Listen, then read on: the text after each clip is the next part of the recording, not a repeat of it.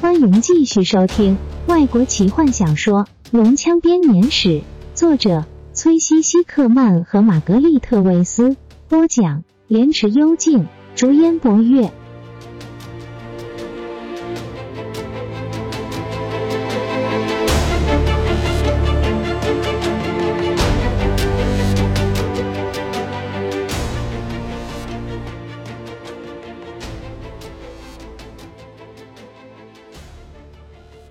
爸爸，爸爸，怎么了，小罗家？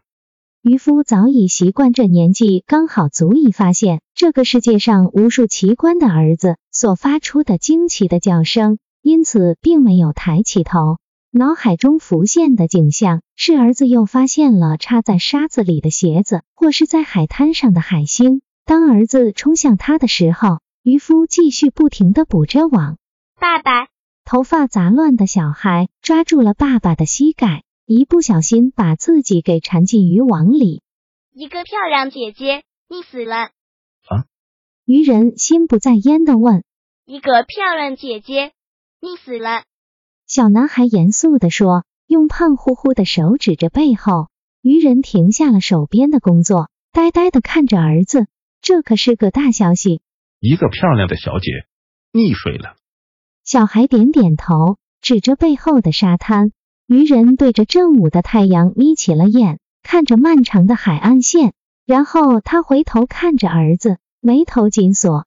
这又是小罗家编的故事吗？他严肃地问。如果是的话，你吃晚餐的时候可能要被罚站哦。孩子摇摇头，眼睛圆睁。不是，他揉揉自己的屁股，我保证，渔人再度皱起了眉头，看着海面。昨天晚上有阵暴风雨，但是他没有听到任何船只搁浅在礁石上的声音。也许是镇上的蠢蛋昨天晚上驾着小船出海，不小心搁浅了。更糟糕的可能是谋杀，这可不是第一个被冲上岸、胸口插着小刀的尸体。他换来大儿子，后者正好在冲洗身体。渔人把手边的工作放下，站了起来，他正准备要把小儿子送回家，突然想起来，他们还需要他来带路，带我们到那个漂亮小姐那边去。渔人用沉重的声音说，意味深长的看了另外一个儿子一眼。小罗加急迫的拉着爸爸往海滩上跑，他的哥哥则步伐沉重的跟在后面，害怕会发现什么可怕的东西。他们只走了一段短短的距离，渔人看到的景象让他立刻拔腿往前跑，大儿子飞快的跟在后面。船难，没错，渔人气喘吁吁地说该死的土包子，老是爱乘那种烂船出海。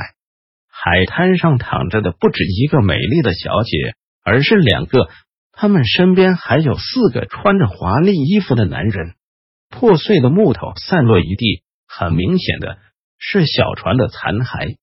淹死了！：“小男孩蹲下来，拍拍其中的一个女人。不对，他们没有淹死。”渔人摸了摸那女人的脉搏，低声说：“其中一个男人已经开始抽动，那是一名比较老，看起来似乎五十岁左右的男人。他坐起来打量四周，一看到那个渔人，立刻害怕的试图把昏迷的同伴摇醒。坦尼斯，坦尼斯，那男人大喊着，摇动其中一个留胡子的家伙，后者立刻坐了起来。别害怕，渔人看见留胡子的人眼中警觉的神色，我们会尽力帮助你们。大为，快跑回去找你妈过来，叫她把毯子和我冬天留下来的那瓶白兰地带来。来，小姐，他体贴的扶着其中一位女人坐起来。放轻松，你们会没事的。真奇怪，渔人自言自语，一边安慰怀中的女子。看起来差点淹死，可是你们为什么都没有喝到什么水呢？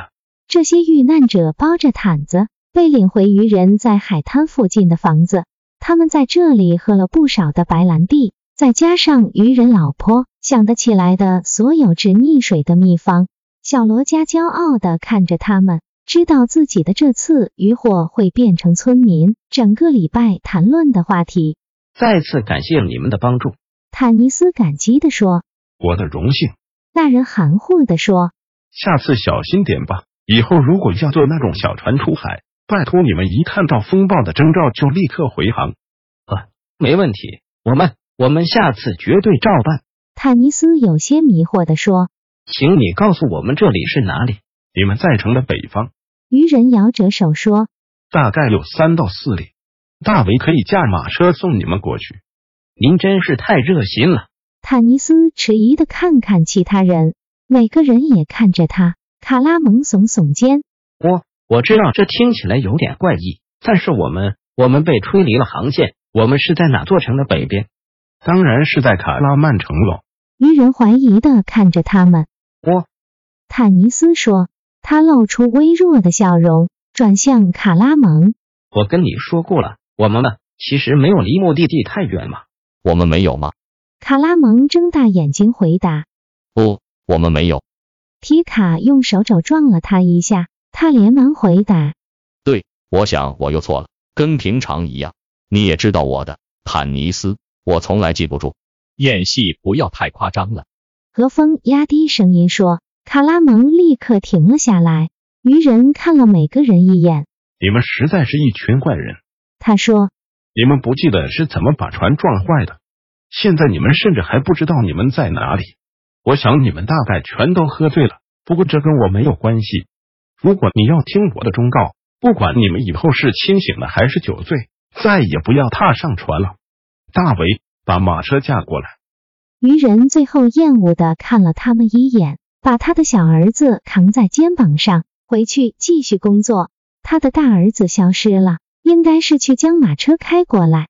坦尼斯叹口气，回头看着朋友们。你们之中有人知道我们是怎么到这边来的吗？他小声的问。或者是我们为什么会穿成这个样子的？一个接一个的，每个人都摇摇头。我只记得血海和那个漩涡，金月说。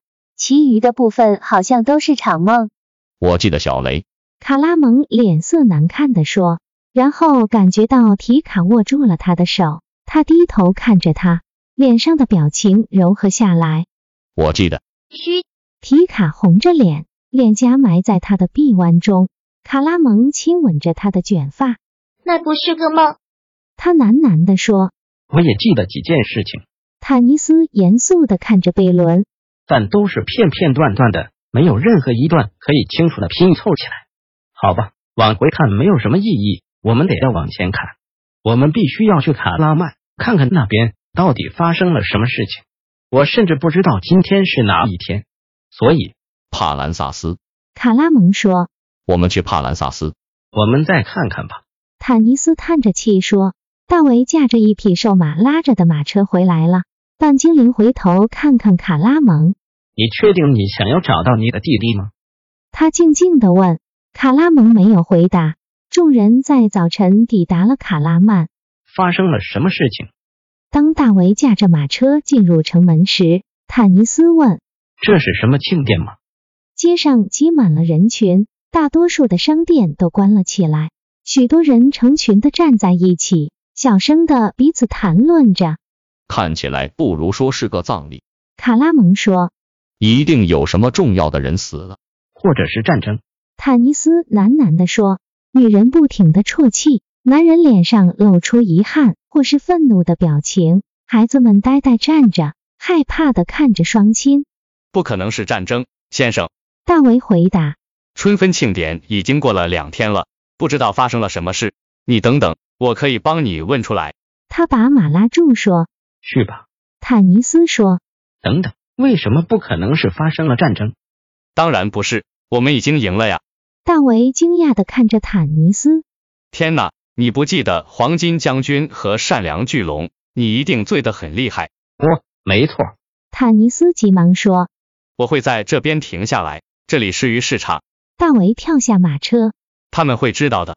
我们和你一起去。坦尼斯用手势叫大家下车。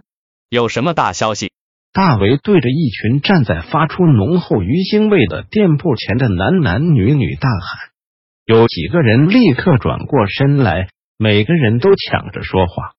坦尼斯跟在他身后，只能听见片段的对话。黄巾将军被俘虏了，城市要完蛋了，人们逃跑，邪恶的龙。不管他们怎么努力，大伙都很难让这些人对陌生人吐实，特别是在看到他们穿着那么华丽的衣服之后。大伙再次感谢大为，顺道送他们到城里来，然后让他和他的朋友们聊天。在讨论了片刻之后，他们决定往市场走，试着要找出整件事情的原委来。人群越来越密集，到了后来，他们甚至必须将身边的人推开才能前进。人们四处乱跑，询问最新的谣言，然后失望的摇摇头。有些时候，他们会看到一些背着行李的居民匆忙的往城门走。我们应该要买一些武器。卡拉蒙面色凝重地说听起来状况不太妙。你猜这个黄金将军到底是什么人？人们似乎很看重这个家伙，他的失踪好像让每个人都乱了分寸。也许是某个索兰尼亚骑士。：“坦尼斯说。”你说的没错，我们的确应该要买武器。他把手放在腰带上。该死，我刚刚还有一整袋奇怪的古老金币，现在不见了。难道我们的麻烦还不够吗？